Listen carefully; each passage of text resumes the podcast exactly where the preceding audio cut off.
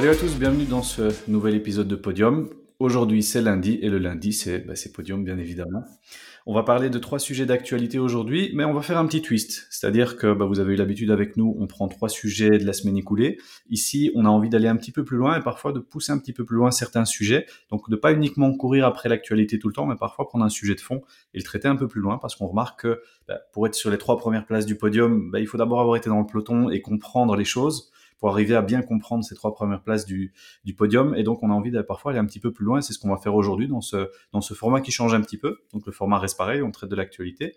Mais certains sujets sont un peu plus des, des notions de base qu'on veut que euh, vous puissiez comprendre à 100% pour pouvoir mieux apprécier derrière les, les news qui viennent de podium. Salut Jérôme, de quoi va-t-on parler aujourd'hui?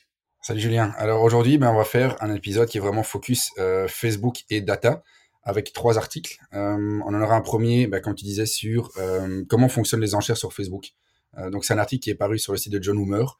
Alors John Hoomer, on vous en a déjà parlé un petit peu avant, et il reprend de temps en temps effectivement des, des notions de base, et celle-ci me semblait intéressante pour comprendre effectivement bah, comment ça fonctionne et comment ben, ça se fait que votre enchère passe ou est-ce que c'est quel est le mécanisme qui est ici derrière. Donc c'est vraiment retour à la base, retour sur Facebook, sur les basiques, et on va prendre en tout cas le, point pour en parler, pour l'analyser un petit peu plus en profondeur. On aura après euh, un autre article qui se base aussi sur Facebook et qui est sur voilà, de quelle manière des données récoltées offline peuvent être intéressantes pour faire de l'attribution online. Euh, on a pris le point assez, euh, assez souvent avec vous. Je vous dire, il y a eu des, pas mal d'évolutions au niveau de Facebook, au niveau des data, alors Facebook ou, euh, ou d'autres plateformes. Qu'est-ce qu'on peut encore faire? À quoi sert encore un pixel? Et comment certains twists peuvent nous aider à retrouver des, des performances, à retrouver de l'attribution et à mesurer l'efficacité des campagnes? Et dernier point, on en viendra de nouveau dans l'épisode global Facebook et data sur l'évolution du ciblage. ce qu'a mis en place Facebook pour le moment, quel est l'impact que ça va avoir sur vos campagnes. Et donc voilà, on a trois sujets ici qui vont parcourir le sujet des data, Facebook en particulier, pour vous montrer un petit peu l'évolution et essayer de reprendre un petit peu des notions de base et des notions un petit peu plus complexes par la suite. C'est parfait. Eh bien, commençons alors avec la troisième place du podium aujourd'hui, euh, avec John Loomer. Vous, savez, on vous en parle souvent de John Loomer. C'est un peu notre notre ponte du social media. Euh, très très fort, il est toujours au top sur les dernières actualités. Il vulgarise aussi super bien tout ce qui se passe au niveau de Facebook, Instagram, et donc on, bah, le, cite souvent dans le podcast parce que c'est vraiment des, news très intéressantes. Et aujourd'hui, alors, on va parler, tu nous disais, Jérôme, des enchères sur Facebook. Qu'est-ce que c'est exactement? Comment ça fonctionne? Oui, alors les enchères, euh, à ton avis, Julien, comment ça fonctionne? Toi, je te pose la question. Euh, de temps en temps, on peut aussi se dire, j'ai l'impression de comprendre comment ça fonctionne. Bah, plutôt sur les plateformes Google, je suis plutôt sur les plateformes euh, réseaux sociaux. Euh, est-ce que tu penses que le fonctionnement entre les deux est, identique? Bah, Écoute, du côté Google, quand un espace publicitaire est accessible pour une publicité, Google va aller voir, bah, tiens, quels sont les publicitaires qui veulent envoyer une pub, et en fonction de plusieurs critères, dont notamment l'enchère qu'on met, donc celui qui paye le plus cher ou qui est le plus relevant pour l'utilisateur, c'est celui-là qui va gagner l'espace publicitaire. Donc ça, c'est un peu comme ça que ça fonctionne. Grossièrement, je grossis le trait, mais et donc je suppose que sur Facebook, ça doit être un peu pareil. Quand un utilisateur scrolle sur son feed et qu'il y a un espace publicitaire, eh bien Facebook doit aller voir un petit peu ben, qui veut targeter cet utilisateur et qui est-ce que je vais faire passer Peut-être celui qui paye le plus cher, je ne sais pas. Alors effectivement, la valeur argent est importante, mais c'est pas la seule valeur. Euh, si c'était la seule valeur, ben, on aurait des enchères qui sont beaucoup plus hautes que ce qu'elles sont pour le moment, euh, que ce soit en CPC, en CPM. Donc on a trois critères. Le premier, c'est effectivement quelle est l'enchère qui est euh, mise sur le marché, qu'est-ce que les gens sont prêts à mettre, quel est le juste prix qui, doit être payé pour, cette, pour cet emplacement pour cibler un utilisateur particulier? Ça, c'est la première valeur mais qui se complètent avec deux autres qui sont aussi essentielles et sur lesquelles on a déjà, déjà insisté. La troisième, et puis je reviendrai sur la deuxième, la troisième, c'est la qualité de ton annonce. On vous a déjà parlé de euh, l'équilibre qui se trouve au niveau des plateformes publicitaires entre la technique et la partie créative. Ici, dans ce que va regarder Facebook, ben, c'est par rapport à l'ordre de mission qu'il reçoit de vous en tant qu'entreprise, il va juger la qualité de votre annonce. Est-ce que vous êtes dans les bons formats? Euh, est-ce que la création n'est pas quelque chose euh, qui est restreint au niveau de l'algorithme de Facebook? On vous a parlé des vidéos watch bait, on vous a parlé aussi de tout ce qui était euh, engagement bait. Facebook va regarder si effectivement vous n'êtes pas obligé, occupé à faire un ancien contenu qu'on peut plus faire avec des appels à réaction. Donc la qualité, votre création est quand même un critère majeur pour apparaître à un prix qui est défiant toute concurrence, en tout cas pour apparaître dans le fil d'actualité. Et le troisième point, c'est un petit peu quelle est la valeur perçue ou la valeur potentielle pour l'utilisateur. Euh, et donc, Facebook va juger sur les trois critères, le prix, la qualité de l'annonce et la qualité perçue pour l'utilisateur. Et en fonction de ça, certaines annonces vont s'afficher ou pas, sachant que le but de Facebook, a priori, est de vous faire passer un temps ou un moment relativement agréable quand vous êtes sur la plateforme avec du contenu qui soit sponsorisé ou non, qui vous intéresse, qui fasse en sorte que vous passiez un maximum de temps sur la plateforme. Donc on a vraiment ces trois critères qui sont euh, les trois critères principaux pour expliquer comment une publicité passe en se disant que le prix, c'est une chose, mais le prix n'est pas tout. Sinon, on serait un gros annonceur, on met 1000 euros sur la table en se disant, je suis prêt à mettre 1 euro, 2 euros ou 3 euros l'enchère, ça serait ça, ça serait. Donc ça fonctionne pas que comme ça. Tenez compte que le budget, c'est effectivement une part non négligeable de l'équation, mais que la qualité au niveau création de, votre annonce et la qualité perçue pour l'utilisateur sont deux critères qui sont essentiels pour définir ce qui apparaît ou non dans le fil d'actualité des personnes. Ok, super intéressant. Et est-ce que tu penses que l'engagement sur les, sur les ads a un impact aussi? Euh, On parlait de la qualité. Si, si l'annonce est de bonne qualité, bah, tu vas avoir effectivement des clics, mais peut-être aussi de l'engagement, des likes et des commentaires. Est-ce que dans l'optimisation de ta campagne, le fait d'avoir beaucoup d'engagement sur ta publicité va peut-être encore améliorer euh, sa qualité et te faire passer encore dans plus d'enchères Oui, alors je dirais que ça dépend juste de l'objectif de ta campagne quand tu es dans une campagne de notoriété, bah, fondamentalement, tu peux pas demander tout et son contraire à Facebook. Tu peux pas demander de toucher un maximum de personnes et en plus de générer de l'engagement. Mais effectivement, si ton contenu est engageant, et ça pourrait être le cas pour une campagne de notoriété, de trafic, peu importe, ce qui n'est pas vraiment défini autour de l'engagement, mais si Facebook se rend compte que ce contenu a une valeur ajoutée pour certaines personnes, bah, il faut se dire dans les trois critères qu'on vient d'énoncer, on a le critère valeur perçue pour l'utilisateur qui prend justement de la valeur euh, qui augmente. Et donc, dans les critères, dans le ranking, ça pourrait te faire effectivement améliorer euh, ton ranking, améliorer tes performances. Donc, c'est effectivement important de juger toutes les choses. Euh, tout est important dans une, dans une créa. Et donc, si tu as des commentaires, bah, c'est intéressant. Si tu as de l'engagement, c'est intéressant. et donc, n'oubliez pas, quand vous faites des campagnes de pub, petite, petite aparté, n'oubliez pas d'aller regarder les commentaires. ne vous dites pas, OK, je lance ma campagne de pub, c'est bon, je fais du reach, donc je fais de la notoriété et les gens vont juste être exposés il se pourrait très bien que vous ayez des gens qui soient des, euh, des détracteurs ou des contradicteurs par rapport à votre contenu. Il faut aller checker ces choses-là. Euh, donc, à côté de la partie payante, je fais ma campagne de pub, il y a la partie gestion des commentaires. Alors, soit c'est vous qui faites tout, soit vous avez une autre équipe qui le fait.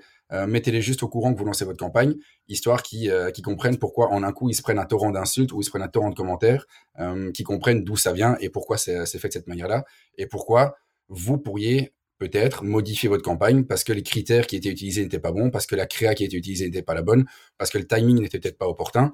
Donc, c'est important d'avoir un échange d'informations entre la personne qui fait la publicité et la personne qui gère les commentaires dans, une page. Et tu nous parlais aussi, donc, le, troisième critère, euh, ou le deuxième, je sais plus, était la qualité de l'annonce et la, qualité de la créa de l'annonce et de la valeur perçue. Est-ce, donc, c'est des critères qui sont décidés par Facebook.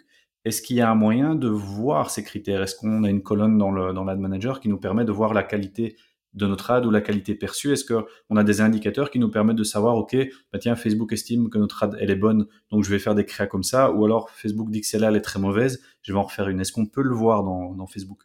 Oui, de tête, il y a trois, trois colonnes qui sont dans ton Business Manager qui te permettent de voir effectivement ton ranking euh, par, rapport à, par rapport à tout ça dans Facebook. Euh, je le regarde assez peu, je t'avoue. Alors, euh, c'est peut-être une, euh, une, faute de ma part, ça dépend peut-être des campagnes aussi. Mais tu peux avoir un indicateur de Facebook en disant est-ce que tu es dans la moyenne, est-ce que tu es au-dessus ou en deçà de la moyenne? Après, tout dépend effectivement ce que tu recherches au travers de ta campagne. Est-ce que tu veux générer du clic? Si tu as du clic qui arrive à faible coût et qui est qualitatif, mais que Facebook te dit que la campagne est en dessous des standards, bah, est-ce que fondamentalement c'est un problème? Pour Facebook peut-être, mais ça n'empêche que tu délivres à coût faible avec un volume qui est intéressant. Donc fondamentalement, il ne faut pas toujours tout changer. Mais effectivement, tu as trois colonnes dans ton business manager qui te permettent de dire au niveau de l'engagement, je pense au niveau de la qualité, il faut que je retrouve la troisième, mais tu as des colonnes dans ton business manager qui te permettent de voir effectivement ce genre d'indicateurs. Super. Bah, c'est un peu comme dans Google aussi. Euh, il faut pas se fier à 100% aux indicateurs non plus. Fiez-vous aux résultats que vous avez.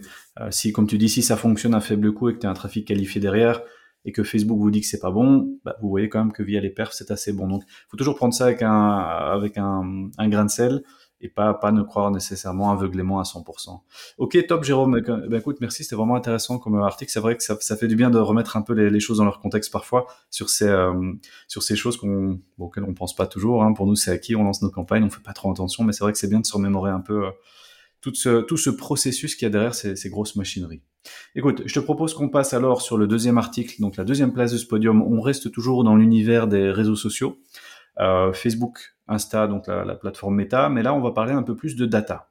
Donc pour tous ceux qui font des campagnes Facebook, et même si vous n'avez pas fait de campagne Facebook, vous l'avez probablement entendu, il y a beaucoup de problèmes de tracking aujourd'hui. On a déjà parlé d'iOS 14, le tracking sur iPhone, on a parlé des ad blockers, on a parlé des cookies euh, qui sont diminués. Et qu'est-ce que tout ça provoque?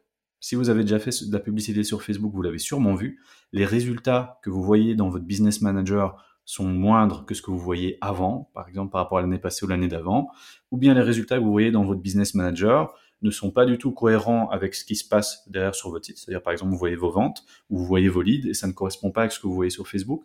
Ou alors, quand vous le comparez avec Google Analytics, vous avez des choses absolument différentes. C'est assez problématique aujourd'hui pour les publicitaires. La donnée et la mesure est totalement imparfaite. Donc, c'est pas toujours simple d'optimiser ces campagnes et savoir si ça fonctionne parce que voilà, Facebook nous dit que j'ai eu simplement 10 ventes. C'est pas beaucoup par rapport au budget que j'ai investi Qu'est-ce que je peux faire? Est-ce que la campagne marche ou est-ce qu'elle marche pas? Et ici, c'est une petite technique qu'on a vue qu'on trouve assez intéressante euh, pour pouvoir justement avoir plus de données dans vos campagnes et pouvoir rapporter plus de données que vous avez perdues à cause de tous ces soucis de tracking qui sont indépendants de votre volonté. Et donc la technique dont on va parler aujourd'hui, c'est l'import de données offline dans votre business manager. Donc, vous le savez peut-être quand vous pouvez créer des audiences dans Facebook, c'est-à-dire vous importez des listes d'adresses email de vos clients que vous mettez dans Facebook pour créer des audiences, pour faire du retargeting. Ça, je pense que c'est un concept qui est assez connu. Mais le, le fait d'importer des conversions, c'est pas nécessairement connu. Et donc, quand des personnes achètent, par exemple, sur votre site, prenons l'exemple d'un e-commerce, ben, vous allez avoir l'information sur ces personnes, ce qu'ils ont acheté, leur nom, leur adresse email, leur numéro de téléphone et probablement leur adresse postale. Eh bien, vous avez la possibilité de créer un fichier Excel et de venir importer ces conversions offline dans Facebook. Si Facebook, grâce à ces informations que vous lui donnez, donc c'est-à-dire le nom, le prénom, l'adresse email, le téléphone et l'adresse postale, si Facebook peut le matcher avec un utilisateur qui utilise Facebook par exemple avec la même adresse email, eh bien il va pouvoir voir que cet utilisateur, et tiens en fait cet utilisateur-là, il a acheté sur ce site, j'ai reçu cette information parce qu'on l'a uploadé dans la plateforme, mais je vois que cet utilisateur-là, il y a 28 jours, il a cliqué sur telle pub. Mais vu qu'il utilisait peut-être un adblocker ou autre, ben, on, ne sait pas le, mesurer avec le pixel Facebook. Par contre, au final, il a quand même bien acheté. Et donc, Facebook va pouvoir faire un matching entre ces données que vous importez, ce qu'on appelle la first party data, donc la data que vous avez sur votre site ou votre CRM et que vous importez, et va pouvoir le matcher avec des utilisateurs de sa plateforme. Grâce à quoi Grâce au nom, au numéro de téléphone, à l'adresse email et à ces paramètres-là. Et donc, ça va vous permettre dans vos campagnes de pouvoir ramener plus de data. Et si Facebook retrouve ses utilisateurs dans sa base de données, grâce à cette donnée, eh bien, va pouvoir l'attribuer à vos campagnes.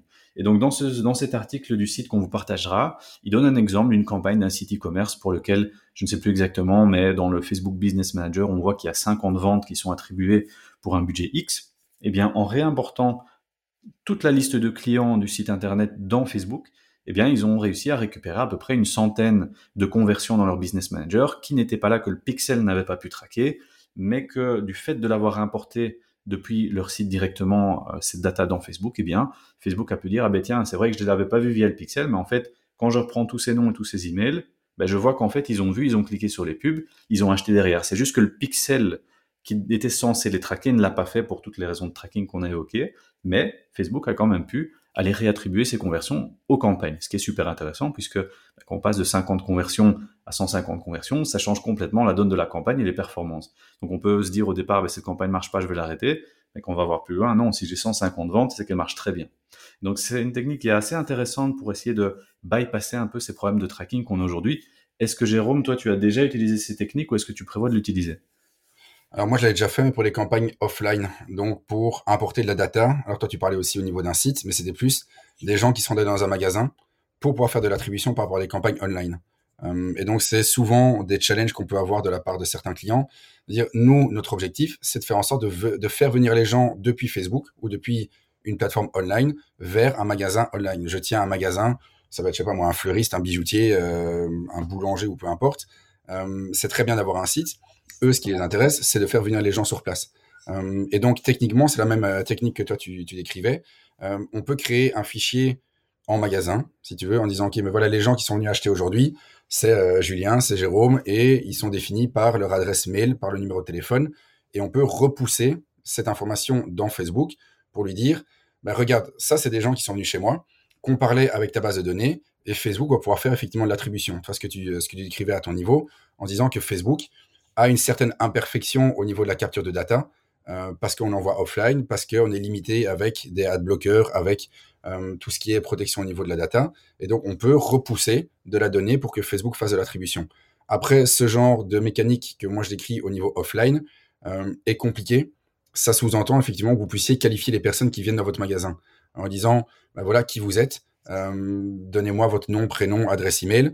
généralement, c'est compliqué. C'est plus facile pour des grands groupes qui ont des cartes de fidélité, qui ont de la data, qui peuvent directement lier à un process dans Facebook. Quand vous êtes un petit commerçant, c'est un petit peu, plus compliqué. Après, il y a d'autres manières effectivement de pouvoir traquer les gens euh, par rapport à ce qu'ils ont fait online. Ça peut être avec des coupons, ça peut être avec euh, différentes choses. Mais en tout cas, la technique, on l'a déjà utilisée aussi. Et ça permettait, c'était pour des projets immobiliers, ça permettait de se dire, ben voilà, toute la campagne qu'on a faite, la notoriété qu'on a essayé de construire au niveau du projet pour faire en sorte que les gens soient intéressés par des portes ouvertes, par des téléchargements de PDF, par prendre des contacts, eh ben, on se rend compte X temps après qu'effectivement notre campagne a eu a pu porter certains fruits. Et donc c'est toujours euh, et c'est pas une mauvaise manière de se dire voilà on va euh, essayer d'objectiver des résultats, mais avec un certain délai. Donc on a le résultat direct et on a le résultat qui est je veux dire pondéré dans le temps, qui arrive X temps après, tu vois, qui arrive à, maturité, qui arrive à maturation. Euh, et donc c'est ce que tu disais avec ton exemple aussi. Tu as les résultats directs que tu vois parce que le tracking est en place. Par contre, il y a d'autres choses qui peuvent arriver qu'on peut essayer de contourner. Et donc, retenez que Facebook, d'une manière ou d'une autre, trouvera toujours une manière de vous traquer, de, de choper de la donnée. Euh, mais ici, voilà, si on arrive à récupérer de la first party data, donc la donnée que vous maîtrisez, de l'importer ou de la partager gentiment avec Facebook, Facebook va pouvoir vous dire, bah, par rapport à 50, il y en a 150. Honnêtement, ça change tout. Je passe du simple au triple, ça change fondamentalement tous les résultats de ma campagne. Mais donc voilà, je l'ai déjà utilisé. Euh, par contre, c'est assez rarement utilisé. Euh, pour de l'offline, vu les contraintes, si tu veux, pour les mettre en place. Quand vous êtes un grand groupe, c'est facile. Vous avez une carte, euh, de fidélité, vous linkez tout ça, vous pouvez le repousser dans Facebook.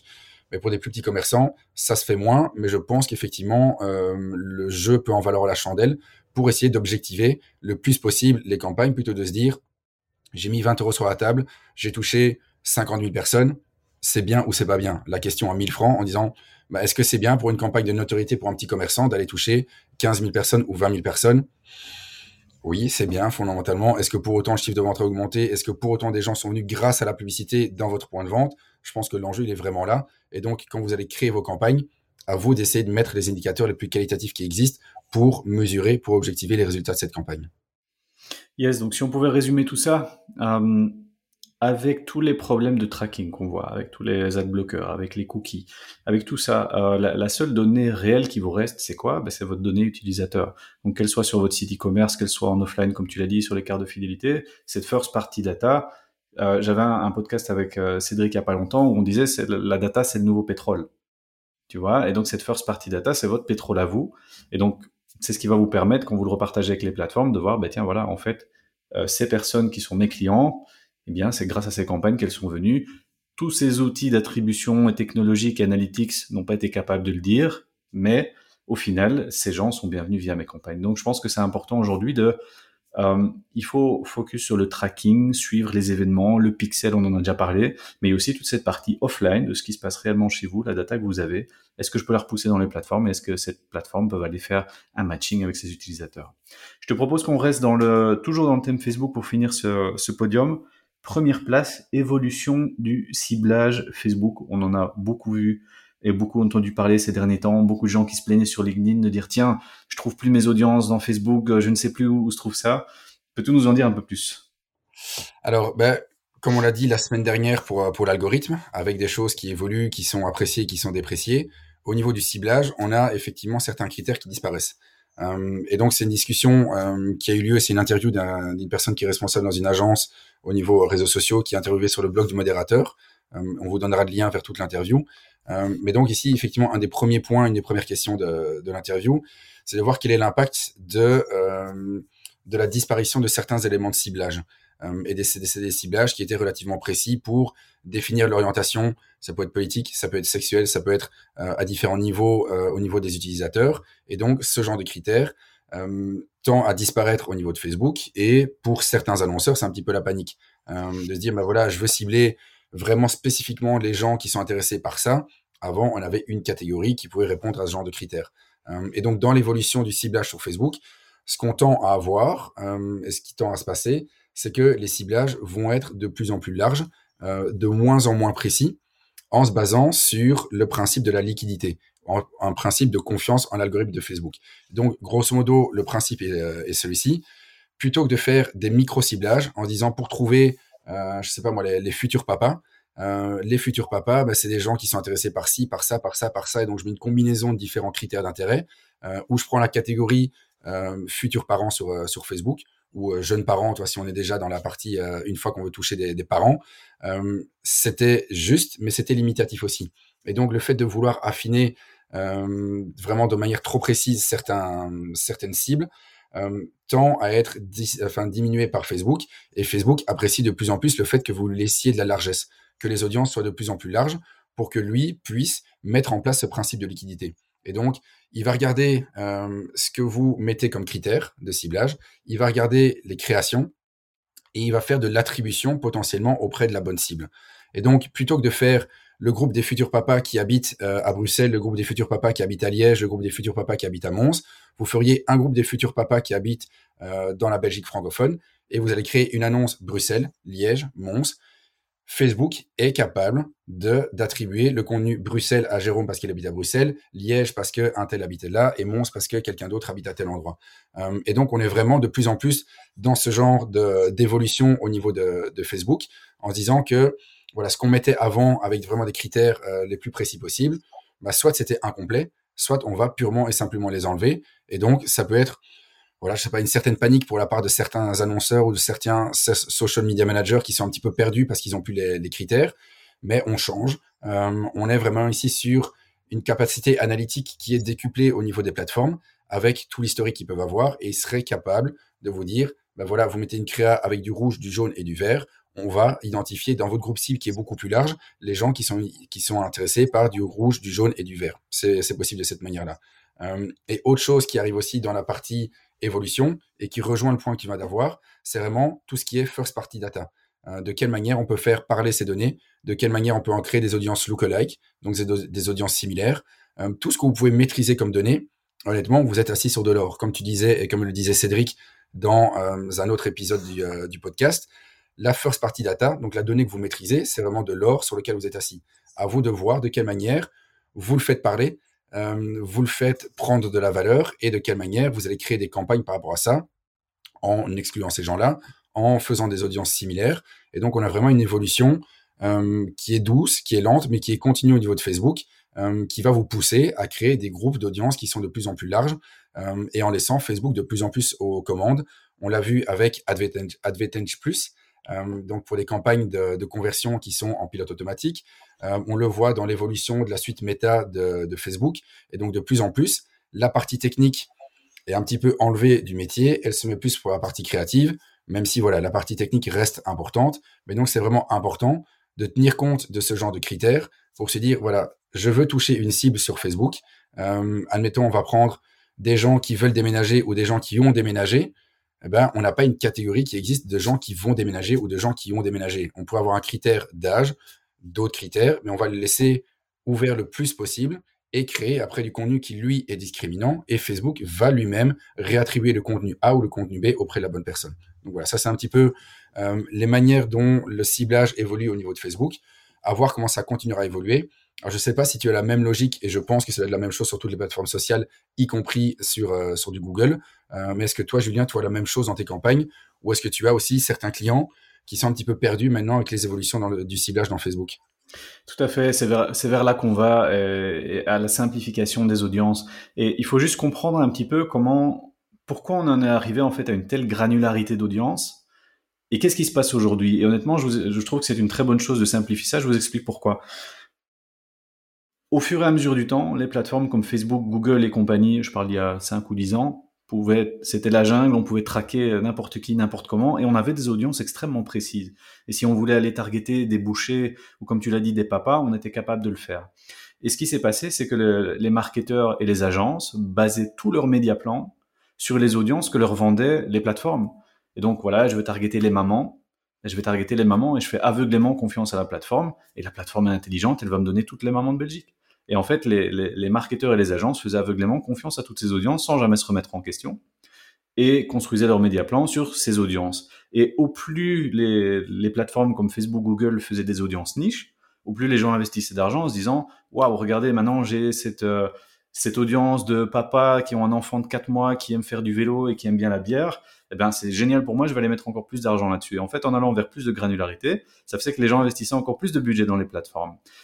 Mais quand on fait un, fast-forward maintenant ici en 2022, problème de cookies, problème de tracking, est-ce que ces audiences en fait, elles étaient vraiment correctes? Et il y a de plus en plus de tests qui se font qui montrent qu'en fait, ces audiences, elles sont de moins en moins précises. Et quand vous faites des campagnes, vous pouvez le voir, vous pouvez regarder l'overlap entre, vos différentes audiences. C'est-à-dire, l'overlap, c'est si est-ce que les gens sont dans plusieurs audiences? Et vous voyez qu'en réalité, il y a tellement d'overlap entre toutes ces audiences même maintenant Facebook s'en rend compte et se dit bon, il est peut-être temps, la, récré est finie, on va quand même commencer à simplifier ça puisque ça commence à plus faire sens du tout et on va se prendre un coup de bâton derrière. Et honnêtement, je trouve ça une très bonne chose d'aller vers cette simplification puisque euh, on en a vu, Jérôme, toi et moi, des média plans construits sur des audiences extrêmement granulaires, on fait des personas très compliqués, et puis au final, après, on lance des campagnes et on se rend compte que c'est pas du tout ça qui fonctionne. Je vais vous donner un simple exemple qui va vous faire comprendre ceci. Vous vendez des Ferrari vous allez vous dire, ben tiens, je vais targeter l'audience Ferrari dans Facebook, ça va être génial. Ben non, parce que qui va être abonné à la page Ferrari? Ça va être les trois quarts des jeunes et les trois quarts des hommes en Belgique. Mais c'est pas ces gens-là qui vont vous acheter une Ferrari. Et donc, il faut se méfier avec les audiences, ne pas croire aveuglément tout ce qu'on vous vend. il faut parfois réfléchir un petit peu. Et c'est vers là que vont les plateformes. Tu mentionnais Facebook, mais c'est vers là que vont les autres plateformes aussi. C'est de se dire, mieux vaut targeter 10 audiences extrêmement granulaires peut-être ça va marcher, peut-être ça va pas marcher, peut-être il y a de l'overlap, peut-être les audiences sont pas bonnes. Ou alors plutôt se dire, j'ai déjà eu 10 000 personnes qui sont venues sur mon site. Sur ces 10 000 personnes, j'en ai déjà 1000 qui ont acheté. Facebook, avec son pixel, a traqué ses 1000 utilisateurs, ou pour rebondir sur le deuxième article, on les a importés. Eh bien, Facebook va savoir, ben tiens, ces 1000 personnes-là, peu importe dans quelle audience elles sont, mais elles ont ces caractéristiques-là qui sont similaires. Et donc, plutôt que de dire à Facebook, je veux des gens dans telle ou telle ou telle ou telle audience, on va dire à Facebook, OK, regarde sur toute la Belgique. Ici, je te donne une base d'audience, mon pétrole, ma first party data, qui est les 1000 personnes qui ont déjà acheté chez moi. Tu as des capacités beaucoup mieux que les miennes ou celles de, mes collègues marketeurs. Avec votre machine learning, prenez ces 1000 personnes, faites l'analyse, trouvez les, qu'est-ce qu'ils ont en commun, ces gens-là? Est-ce que je peux, je, peux trouver des corrélations entre ces gens-là? Et sur ma population de la Belgique, va me trouver les gens qui leur ressemblent le plus et qui sont le plus susceptibles d'acheter. Et on voit, on, des très bons résultats avec ce genre de méthode. Donc, au niveau des audiences, moi, je vais tout à fait dans le sens de Facebook. Simplifions ces audiences qui n'ont plus lieu d'être. Ça va embêter les grosses agences qui aiment bien vendre ces audiences granulaires, euh, mais qui derrière, on, voit très bien que ça fonctionne pas du tout. Allons vers la simplification euh, et laissons, comme on dit un peu, laissons faire l'algorithme. C'est pas le laisser faire, c'est le piloter, aller dans le bon sens. Mettons le focus plutôt sur la créa. faisons des bonnes créas plutôt que d'avoir 45 000 testings d'audience qui n'ont plus de sens. Et je pense qu'honnêtement, ça va dans le bon sens de la publicité et du marketing. Je sais pas, sais pas ce que tu as Oui, c'est ça, c'est toujours compliqué de mettre en place des plans hyper complexes et puis après de pouvoir le mesurer correctement. Euh, et donc, tu es bien placé pour le savoir aussi. Euh, on peut créer des plans médias avec quatre ou cinq euh, audiences et puis après de quelle manière tu vas mesurer les résultats? Toi, de quelle manière le petit critère que tu as changé à droite ou à gauche, de quelle manière c'est ce critère-là qui est explicatif des différences de comportement que tu pourrais avoir? Euh, donc la simplification, honnêtement, de temps à autre, elle fait du bien. Euh, par contre, ce que tu disais, on n'est pas en pilote automatique. Il y a de l'automatisation qui est ici dedans. Ça n'empêche qu'il faut garder du contrôle, de la maîtrise sur les choses. Euh, il faut pas croire aveuglément les plateformes. Alors avant, on a peut-être eu tendance à croire aveuglément les plateformes par rapport à la qualité de ce qu'elles délivraient comme audience. Euh, on pourrait les croire de manière aveugle par rapport à ce qu'elles pourraient mettre en place à votre à votre place gardez quand même un petit peu de contrôle, de maîtrise sur les choses. Ne faites pas d'une confiance aveugle à Facebook parce qu'il a mis en place un pixel, parce qu'il a mis en place des audiences, parce qu'il met en place des optimisations automatiques. Gardez le contrôle sur les choses, mais dites-vous que vous pouvez être aidé dans ce que vous faites, que vous pouvez simplifier vos plans. Euh, et donc pour la petite époque, pour la petite anecdote à l'époque, j'avais fait un plan média de dingue dans une euh, boîte pour laquelle j'ai travaillé. Au final, j'avais 72 versions différentes j'ai été incapable au final de te dire la version qui a donné les meilleurs résultats, c'était pour telle raison ou telle raison.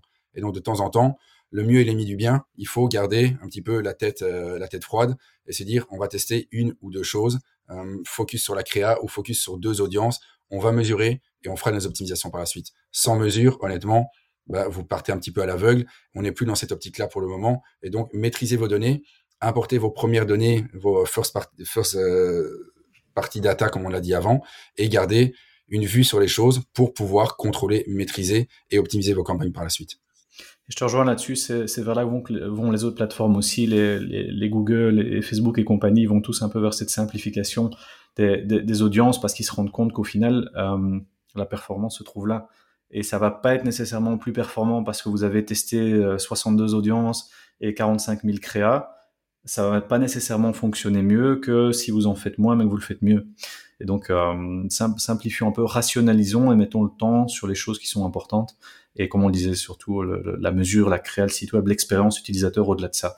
Et, euh, et, changer d'une audience à l'autre ne va pas fondamentalement changer les performances si derrière tout le reste ne fonctionne pas. Donc, voyez d'abord l'expérience client et puis après, euh, on peut jouer avec la technique, mais voilà, tout, va vers la simplification. Et on a déjà eu de nombreuses campagnes où on passe énormément de temps, c'est plein de testing et autres, sur lesquels on passe maintenant sur des audiences qui sont très très larges, avec moins de campagnes, moins de créa, moins d'audience, pour des performances qui sont tout aussi bonnes.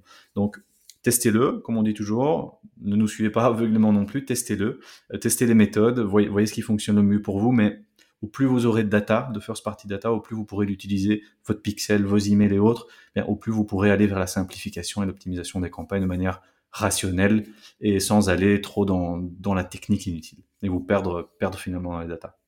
Mais écoute, Jérôme, je te remercie pour cet épisode. Épisode 100% euh, Facebook aujourd'hui, on peut le dire, mais c'était intéressant. Ça nous a permis de remettre à plat vraiment pas mal de concepts euh, qui sont très très intéressants et qu'il faut vraiment tenir en compte en 2022 les, algorithmes évoluent, les, les targeting évoluent, eh bien nous aussi on doit évoluer en tant que marketeur, on doit aller avec notre temps et avec les outils qu'on a. Et donc je te remercie vraiment pour ces, ces insights très précieux. Et je te dis à la semaine prochaine pour le 13e épisode. Ça fera trois mois qu'on a commencé déjà.